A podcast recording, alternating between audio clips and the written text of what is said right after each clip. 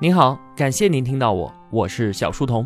我的节目首发平台是在小书童频道微信公众号，小是知晓的小，在公众号里面回复陪伴可以添加我的个人微信，也可以加入我们的 QQ 交流群。回复小店可以看到我亲手为您准备的最好的东西。小书童将常年相伴在您左右。我们正在解读简读中国史。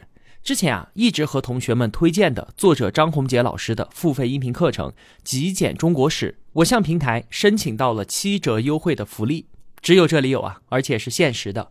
有需要的同学呢，赶紧扫描下方海报上的二维码，直接购买就好了。上期节目我们说到，农民起义和频繁的改朝换代，竟然是我们中国独有的。在中国，连乞丐出身的人都有可能打下江山，夺得皇位。但是在欧洲呢，从来就没有听说过什么农奴振臂一呼，揭竿而起，夺取王位的事情发生。我们这里可以喊出“王侯将相，宁有种乎”，而在其他地方呢，王侯将相还真的就是有种的。在中国的大一统郡县制之下，全国上下秩序井然，在成平时代确实能够实现人口和财富的快速增长。但是，一旦政治崩溃，造成的破坏那也是全面并且剧烈的。所以啊，我们看到，但凡改朝换代，天下动乱，中国人口折损经常是超过百分之五十的。而封建制下的欧洲呢，就不会有那么惨烈的人口波动。国家拥有对于社会资源的强大汲取能力，但是这个力量却不受约束，以至于到最后都会超过社会承受的极限，进而引爆农民起义、改朝换代。这就是大一统郡县制所存在的致命缺陷。官僚体系和皇族的不断膨胀，皇帝的多欲好动，再加上整个国家从上到下无孔不入的严重腐败，每个朝代最开始的时候啊，都会宣称轻徭薄赋，但是到最后呢，都会变成横征暴敛、官逼民反。相比之下，欧洲农奴的境遇确实要好一些。国王、贵族和农奴之间是有明确了权利义务的契约的，有习惯法和庄园法庭来维护契约的有效性。平常时候呢，领主依靠农奴的劳动力生活；特殊时期，领主救济农奴，这也符合双方的利益。对于农奴来说啊，这就是一种福利制度安排嘛。这和形成了中国古代政治基本逻辑的坚决反对福利制度的法家就形成了鲜明的对比。更为重要的是啊，就算是农奴和庄园主发生了激烈的冲突，也存在一定的申诉和妥协的空间。国王、贵族和平民之间的力量是能够相互协调的，不至于以最激烈的方式爆发出来。而中国古代平民没有任何的申诉渠道，但凡有一丝一毫的反抗，必然招致严厉打击。那在这样一个没有任何纠错能力、没有任何协调空间的社会里面，农民起义就变成了一种必然。我们说的这些，当然不是要否定大一统郡县制所取得的那些伟大成就，而只是强调我们应该看到那些辉煌背后无数普通个体为此付出的惨痛的代价。那前面的这几期节目啊，我们主要讲了秦汉帝国，讲了从秦到清这两千多年来的几个历史循环。今天呢，我们就顺着时间线，接着秦汉帝国之后往下说。大一统的郡县制终结了贵族政治，打散了大家族，把人民给原子化，实现了对于社会的强有力的控制。这是周秦之变的最大的成果之一。可是到了汉的中后期呢，因为存在着一个重大的制度漏洞，这就使得地方势力再度崛起，最终呢导致了三国分裂。这个漏洞是什么？就是官员的选拔机制。我们都知道的科举制，那可是隋以后才有的事情了。当时只有举孝廉。就是官员们推荐那些有德行的人来当官，德行这个东西啊，弹性就很大了。那官员推荐的都会是谁呢？当然是他们自己的亲戚或者是熟人。结果显而易见嘛，就是官位被社会上层家族给垄断了。与此同时呢，那个时候的官员是有优待的，就是他们自己和家庭成员不用纳税，不用服劳役。结果就是很多人主动把自己的土地交给官员们，去人家家里面当奴仆。那这样一来，世家大族就慢慢的形成了。后来严重到什么地步啊？政府管控的人口还没有地方豪强控制的人口多，中央连税收都收不上来。紧接着就是三国、魏晋南北朝长期的分裂。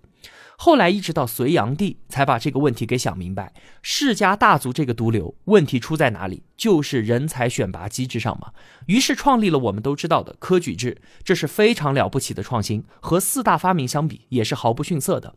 但可惜的是啊，任何制度的成长，它都需要时间和环境嘛。但是隋代已经没有这个时间了，很快就灭亡掉了。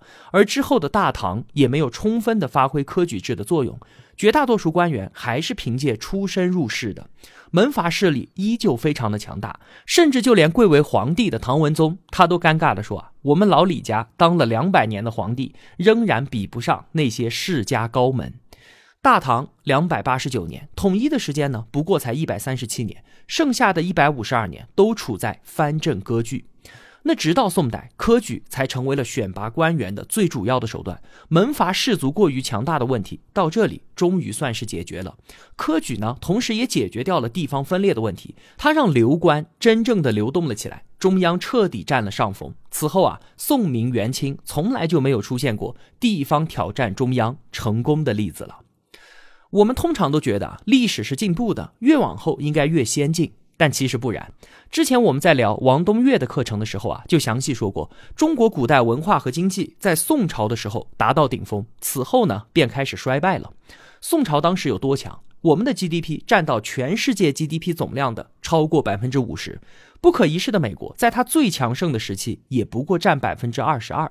那个时候啊，我们的钢产量比七百年之后工业革命的英国还要多。当时有世界上的第一个纸币、交子、火药和造船技术啊，更是无人能及。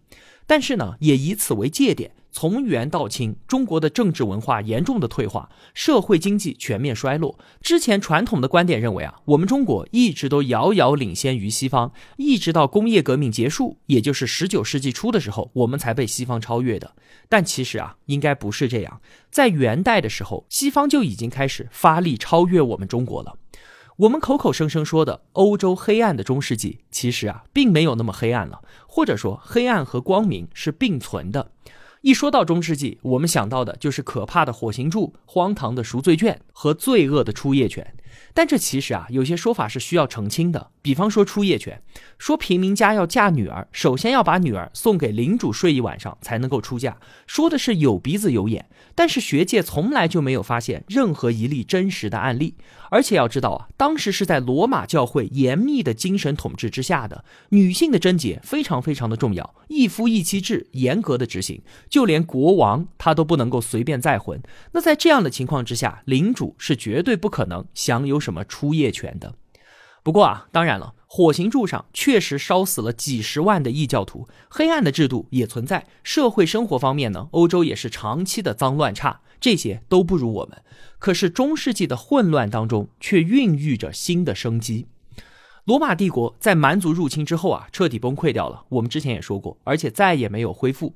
但是蛮族带来的破坏和毁灭，竟然让西方得以毫无束缚地发展起了一种全新的文明。中世纪的时候啊，就出现了罗马帝国时期不可能会有的技术进步。在罗马帝国的奴隶制之下，因为奴隶的成本很低嘛，所以呢，那些节省人力的创新就没有必要。当年啊，要在圣皮特罗广场上树立一块方尖碑，就有一位发明者提出了一项技术改进的措施。但是当时的罗马皇帝为了不让奴隶们闲着，宁愿沿用之前费力的操作方式。那罗马帝国崩溃之后呢，奴隶制也就随之瓦解了。没有了大量的外来劳动力涌入，技术创新就有了动力。再有啊，之前的奴隶主根本就不关心奴隶们在劳动中遇到的具体问题。可是中世纪的庄园那是自给自足的，庄园主和农奴们的关系紧密，非常清楚农业当中的具体问题，而且粮食多出来了，那农奴自己的生活也可以得到改善。因此啊，这就促进了技术进步。技术进步直接带来了经济的发展和人口的增加，进而为之后的商业和文艺复兴奠定了基础。罗马教廷的黑暗专制是建立在人们贫穷的基础之上的。经济发展了，人们就有了从愚昧当中走出来的力量。十一世纪之后，随着经济的发展，人们改变了此前对于现实生活的悲观态度，开始追求世俗人生的乐趣了。出现了对于天主教文化的反抗，于是他们借助着复兴古希腊和罗马文化来表达自己的文化主张，这也就是著名的文艺复兴。北宋时期啊，我们中国人的生活水平达到了顶峰。当时我们确实大幅领先欧洲，但是在中世纪后期呢，欧洲的经济曲线就迅速的攀升了。在一三零零年，也就是我们元朝建立不久，意大利地区的生活水平就已经超越中国了。到了一四零零年，也就是明代建立不久，我们又被英国超越。到了一七五零年，是我们这边所谓的康乾盛世的时候，那个时候啊，其实我们已经被远远的甩在了西欧身后了。在十六世纪，英国的一个农民家庭粮食年产量是五千公斤，而当时明代中国农业最发达的江南地区，一户农民的粮食年产量也才两千多公斤，就是人家的一半都还不到。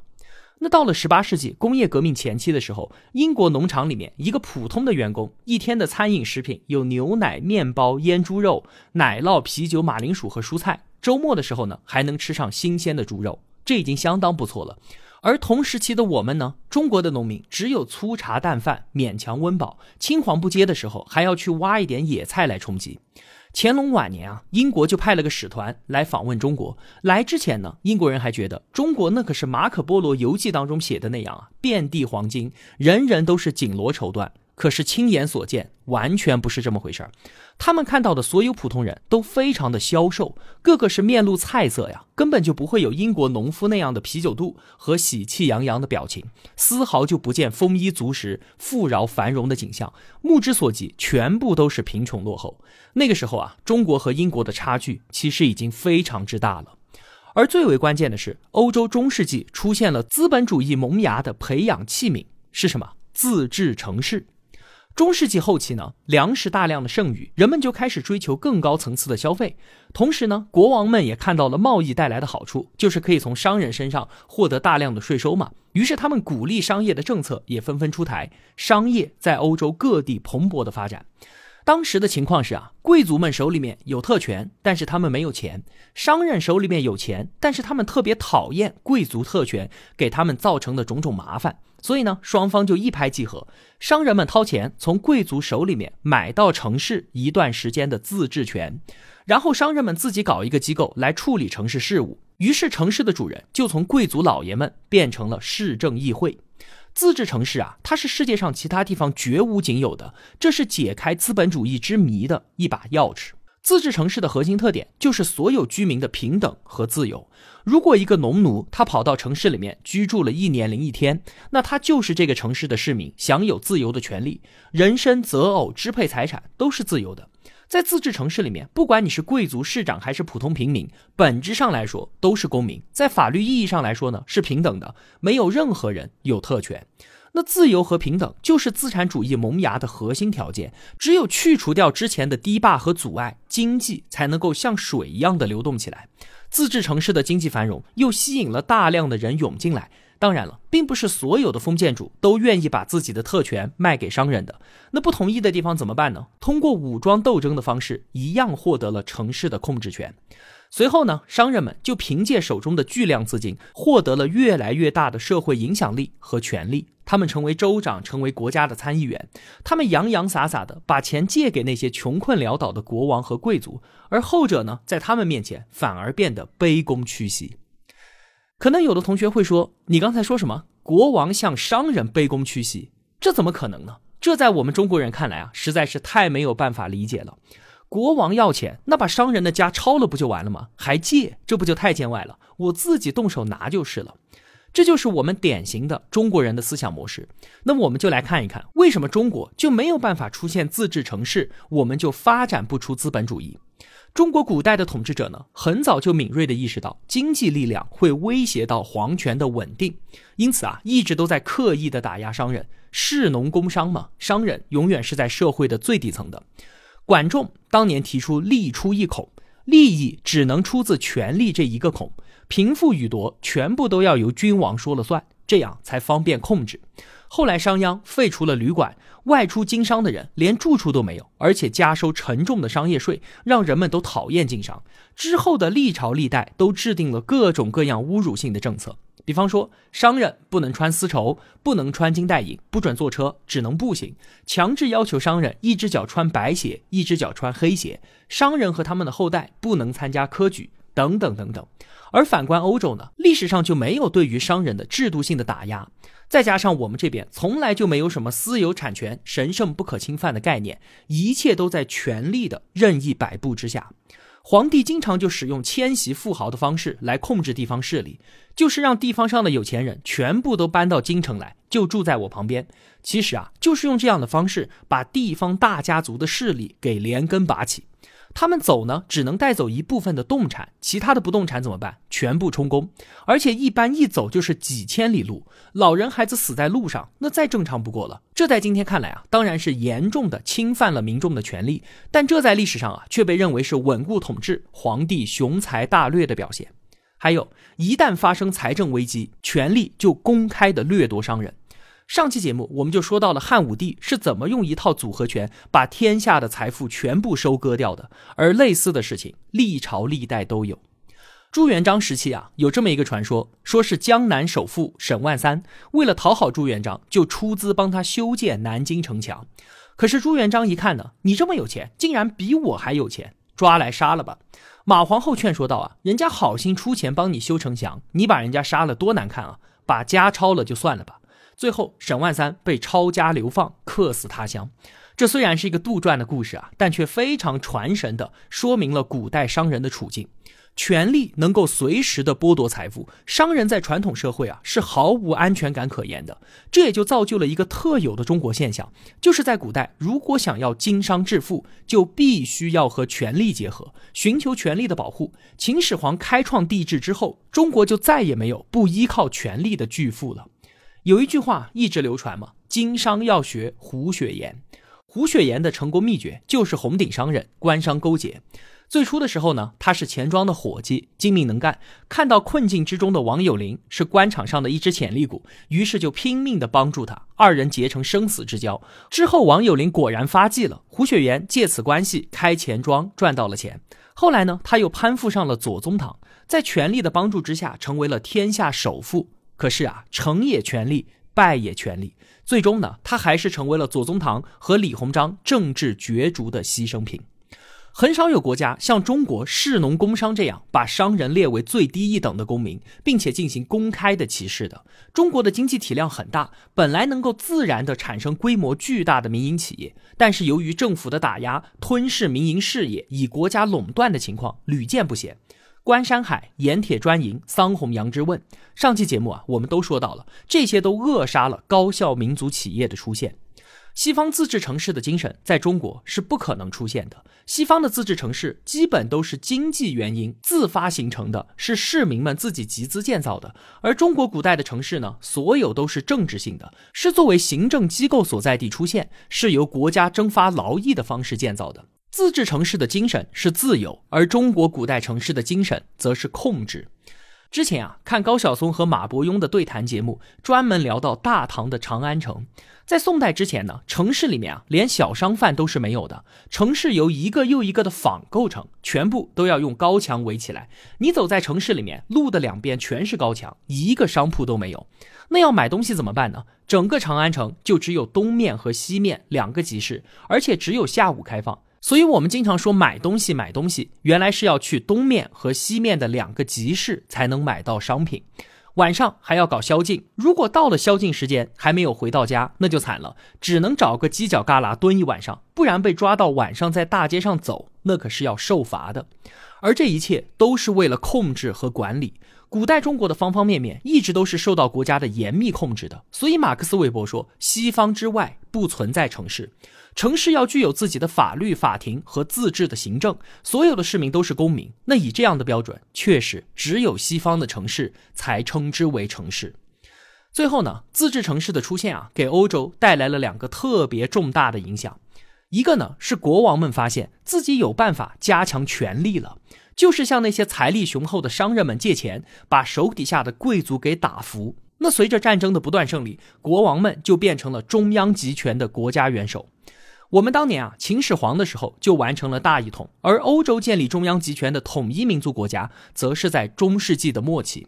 商人们之所以愿意资助国王，那是因为国王和商人都和贵族有利益冲突，而国王对于商人的回报，就是后来废除掉了各种苛捐杂税。统一的民族国家出现之后啊，除了君王之外，商人就是最大的受益者了。在统一之后，重重的贸易障碍被破除掉，为经济的进一步发展就扫清了障碍。分散的封建制转变为民族国家，这是欧洲崛起的重要的一步。那转型完成了之后呢？欧洲才能集中力量办大事儿嘛。比方说，资助远洋航海。西班牙呢，就是在完成了统一之后的第二年就资助了哥伦布。之前的铁器普及导致经济发展，在中国促成了大一统集权国家的出现，而欧洲中世纪的经济发展呢，促成了欧洲各国集权民族国家的出现。那另一个特别重要的影响呢，是股份有限责任公司的出现。英国东印度公司和荷兰东印度公司影响了未来整个世界的走向。他们的出现啊，和自治城市的逻辑竟然是完全一样的。购买了一定范围内的垄断贸易权，都是由自由人组成，选举自己的议会，可以自己立法、组建军队、发行货币，甚至是发动战争。股份有限公司的出现背后反映出的是契约和法治精神。无数的人竟然敢把自己的钱交给和自己没有任何关系的组织，并且信任对方，而对方呢也尽心尽力的管理好这些钱，赚了钱之后再公平的予以回报，这是非常难以实现的事情。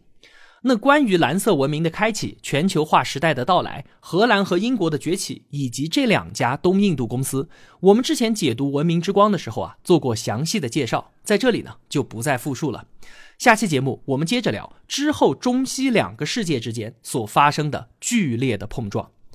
好了。这期节目就是这样了。如果我有帮助到您，也希望您愿意帮助我。一个人能够走多远，关键在于与谁同行。我用跨越山海的一路相伴，希望得到您用金钱的称赞。作者张宏杰老师的付费音频课程限时七折，扫描下方海报上的二维码就可以直接购买。我是小书童，我在小书童频道与您不见不散。